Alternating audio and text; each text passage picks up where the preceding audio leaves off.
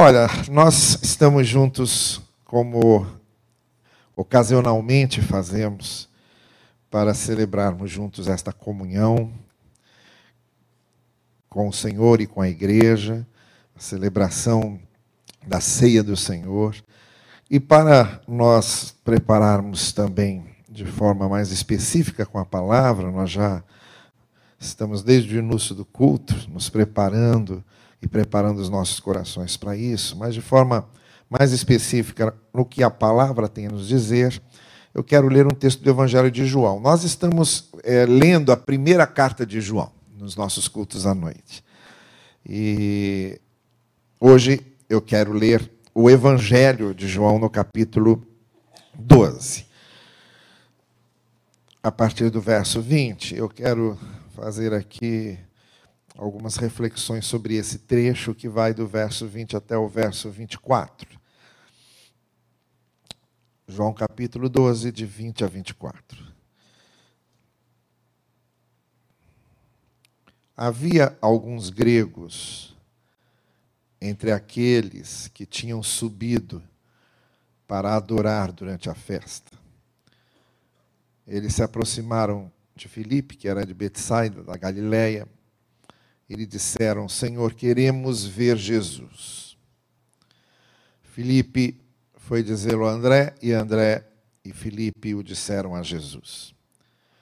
Jesus lhes respondeu: É chegada a hora em que será glorificado o Filho do Homem. Eu vos digo, na verdade, se o grão de trigo caído na terra não morrer, permanece só, mas se morrer, produz muito fruto. E a partir daí, ele vai fazer ainda algumas palavras especiais àqueles que estavam à sua volta, mas esse trecho é suficiente para o que eu gostaria de refletir com vocês. Algumas coisas em referência a esse texto, no que, se, no que tem a ver com o seu contexto e com o seu sentido, e de por que ele está figurando aqui no Evangelho de João. Esses gregos que foram procurar Jesus eram judeus da diáspora. A festa a qual o texto está se referindo é a Páscoa, que acontecia no dia 14 de Nisan, do calendário judaico, que é aproximadamente aí entre os nossos meses março e abril. E judeus vinham de todos os lugares, da onde estivessem, e acorriam para Jerusalém para participar da festa da Páscoa em Jerusalém. Então vinham os judeus nucleares, ali judeus da Gema, judeus da própria localidade mesmo de Israel, e vinham os judeus da diáspora, judeus que moravam fora daquele território, em outros lugares, muito especialmente judeus da Grécia. Normalmente, quando nós lemos no Novo Testamento referências a gregos, a palavra grego aqui é usada com em sentido de todos os gentios, ou aqueles que não são judeus. Os que são judeus e os que não são judeus, ou os que são judeus e os que são gregos, ou os que são judeus e os que são gentios. É isso que Paulo, por exemplo, é nesse sentido que Paulo, por exemplo, usa em Romanos, quando ele diz que pela fé nós somos salvos, e primeiro a salvação do judeu, depois também do grego. Paulo está se referindo aos gentios como todo. E nesse texto também, quando se fala gregos procuraram Jesus, está se referindo a judeus da diáspora, ou judeus que moravam fora de Israel, ou judeus que moravam em terras gentílicas, terras que não eram Israel e que estavam ali para participar da Páscoa. Vieram por causa das suas raízes judaicas e quiseram ver Jesus. Em seguida, nós vemos que André e Felipe vão avisar Jesus sobre isso. E aí Jesus aproveita e diz isso que nós acabamos de ler. A minha hora é chegada. Jesus entendeu que o seu momento de dar a sua vida e de passar o bastão da pregação, como ele passou, porque a presença daqueles judeus gentílicos, judeus da diáspora, já indicava, de alguma forma, simbolicamente, que o evangelho sairia daqueles, daquelas fronteiras. Só que não na época de Jesus. Não seria Jesus a fazer isso. Ele ia passar essa tocha. Ele ia passar essa responsabilidade aos seus discípulos. Como ele passou depois da sua morte e da sua ressurreição, ele vai dizer: Olha, agora vocês vão à Judéia, a toda a terra da Galiléia e para além, até os confins da terra. E de fato, a pregação do Evangelho vai chegar de forma consistente entre os gentios através dos apóstolos e não através de Jesus. É nesse sentido que ele diz: Olha, chegou a minha hora, não sou eu que vai dar continuidade a isso, são vocês. E isto é um sinal de que a minha hora já está aí. E aí ele completa, dando um significado àquilo que vai acontecer, quando ele diz: Olha, eu vou morrer, e é a partir da minha morte que todas as coisas vão acontecer, porque o grão precisa morrer para dar fruto. Isso, obviamente, ele estava falando com referência à sua própria morte e ao sentido da sua morte. Visto isso, deixe-me aplicar de forma mais direta o que este texto está dizendo para as nossas vidas e para a nossa experiência. A primeira coisa que eu quero destacar é o seguinte: quem quiser ver Jesus, quem quiser ver o Senhor, vai encontrá-lo. Esta é a primeira aplicação mais prática, mais direta que nós podemos fazer com esse texto. Aqueles homens vieram de longe, aqueles homens vieram de outra terra, queriam ver Jesus e conseguiram. E foram levados a ele por Filipe e por André. Quem precisa do Senhor, quem precisa senti-lo, quem precisa ter com Ele comunhão, quem precisa ser marcado por Ele, quem precisa ser perdoado por Ele, quem precisa ser confortado por Ele, quem precisa ser iluminado por Ele, quem precisa ser motivado por Ele, quem precisa ser encorajado por Ele e buscar isso, vai encontrar. Na palavra do profeta, o Senhor já havia dito: vão me buscar e vão me achar quando me buscarem de todo o coração. Quiseram ver Jesus e conseguiram. Porque quem deseja vê-lo, quem deseja senti-lo, e quem deseja ser marcado por ele, Consegue. Quando busca de coração. Quando busca com fé. E quando busca com confiança. O Senhor jamais deixará de receber quem busca por Ele. Quem vier a mim, de maneira nenhuma o lançarei fora. As minhas ovelhas conhecem a minha voz e eu as conheço. E elas me seguem, e dou-lhes a vida eterna, e nunca hão de perecer, e ninguém as arrancará de minha mão. E como diz o apóstolo Paulo, temos certeza de que nada nesta vida, nada nesta vida, nos afastará do amor de Deus em Cristo. Quem precisa encontrar com Jesus, vai encontrar. Esta é a primeira coisa.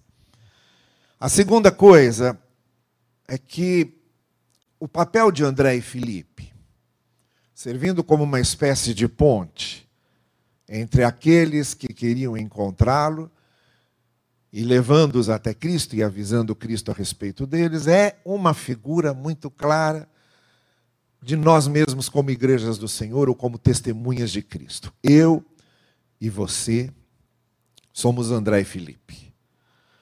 Ao nosso redor, à nossa volta, onde quer que estejamos, nós vamos identificar pessoas que precisam do conforto, do alento, do encorajamento, do perdão e da salvação do Evangelho. E nós somos esses Andrés e Filipes que muitas vezes podemos levá-los a Jesus e servir de ponte para que essas pessoas, que às vezes nem sabem que querem ver a Cristo, mas é a Cristo que querem. Porque quando nós procuramos uma realização para a nossa vida e não sabemos exatamente que realização é essa, é a Cristo que estamos procurando. É a graça de Deus que estamos procurando. Nós somos esses elementos, esses Andrés e Filipes, que estão entre Cristo e as pessoas que precisam dele. E muitas vezes, uma palavra, um gesto, uma presença, uma iniciativa, pode servir de ponte para que essas pessoas descubram a graça de Deus, a misericórdia de Deus, a mensagem do Evangelho. Então estejamos muito atentos como André e Felipe estavam. Eles estavam observando o que estava acontecendo ao redor e perceberam que aqueles homens estavam buscando Jesus e precisavam de Jesus. Eles perceberam. Você precisa perceber, olhar ao seu redor e servir de ponte para isso. Eu vou dizer uma coisa a você. Você pode ter a certeza, é a resposta de Deus para muita gente que está ao seu redor. Você e o que você tem a dizer é a resposta de Deus para muita gente que está ao seu redor, a partir dos de dentro da sua própria casa, da sua vizinhança, do lugar em que você trabalhe. Não se esqueça de que da sua boca, do seu olhar e dos seus gestos pode sair a mensagem que alguém pode estar precisando ouvir e que você pode transmitir. E a terceira e última coisa. Essa lição, ou essa referência, que o Senhor Jesus Cristo faz a respeito dele mesmo, quando ele diz que se o grão da terra, o grão lançado à terra não morrer, não dá fruto, mas se ele morrer, ele dará muito fruto. Isso servia de modo mais direto a Jesus e ao que iria acontecer. De fato, o Senhor crucificado, o Senhor morto, o Senhor sacrificado foi o grão de, que morreu na terra para nos trazer vida. E para que acontecesse tudo o que aconteceu no plano da redenção do Senhor. Mas, na nossa experiência cotidiana, na nossa vida cotidiana, nós também precisamos aprender que muitas vezes, para conseguir frutos, nós precisamos morrer. Há coisas que talvez precisemos renunciar. Há certas coisas que talvez precisemos tirar da nossa vida. Há certas expectativas que precisamos deixar que morram. Há certas fantasias nossas que precisam morrer para que não continuemos esperando ingenuamente coisas que não fazem parte do propósito de Deus. Ou mais do que isso, eu não consigo perdoar se eu não morrer. Eu não consigo dar a outra face se eu não morrer primeiro. Eu não consigo andar a segunda milha se eu não morrer. Eu não consigo vencer mágoas, ressentimentos, se eu não morrer. Eu não vou conseguir agir com misericórdia com os outros se eu não morrer. Eu não vou conseguir superar se eu não morrer. Muita coisa precisa morrer dentro de mim para que os frutos verdadeiramente valiosos, preciosos, possam vir à tona. possam nascer e possam brotar. Você não vai conseguir mudar de caminho, mudar de atitude. Você não vai conseguir mudar de vida. Você não vai conseguir novos rumos. E você não vai conseguir ser uma nova pessoa e nascer de novo se você não morrer. Nós precisamos morrer primeiro. Algo dentro de nós que está ligado a essa parte caída, mais egoísta, mais carnal, mais terrena. Precisa morrer para que de dentro de nós nasça o que é mais celestial, o que é mais virtuoso, o que é mais verdadeiro. E o que não vem da queda, vem da redenção que o Senhor nos traz. Então deixe-se morrer. Aprenda a deixar-se morrer. Aprenda a renunciar. Aprenda a deixar que o Espírito de Deus vá matando dentro de você aquilo que precisa ser morto, para que frutos do caráter de Deus, da justiça de Deus, da graça de Deus, da misericórdia de Deus realmente possam nascer, aparecer e serem colhidos. Que essa referência de Jesus nos sirva como exemplo.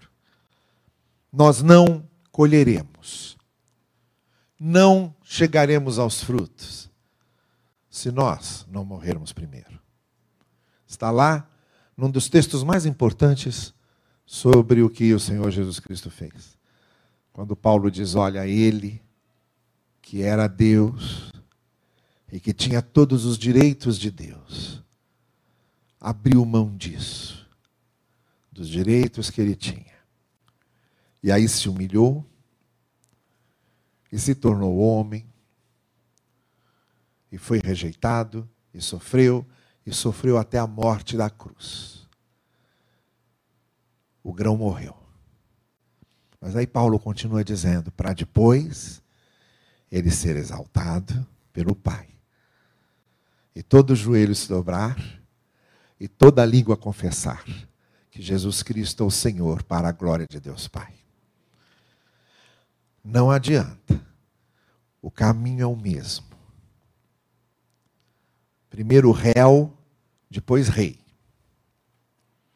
Primeiro a coroa de espinhos, depois a coroa de glória.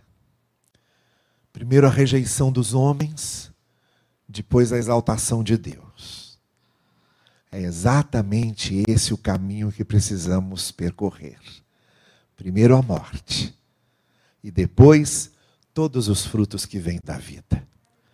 Que esse desafio do Senhor fique comigo e fique com você. Que Ele assim nos abençoe. Amém.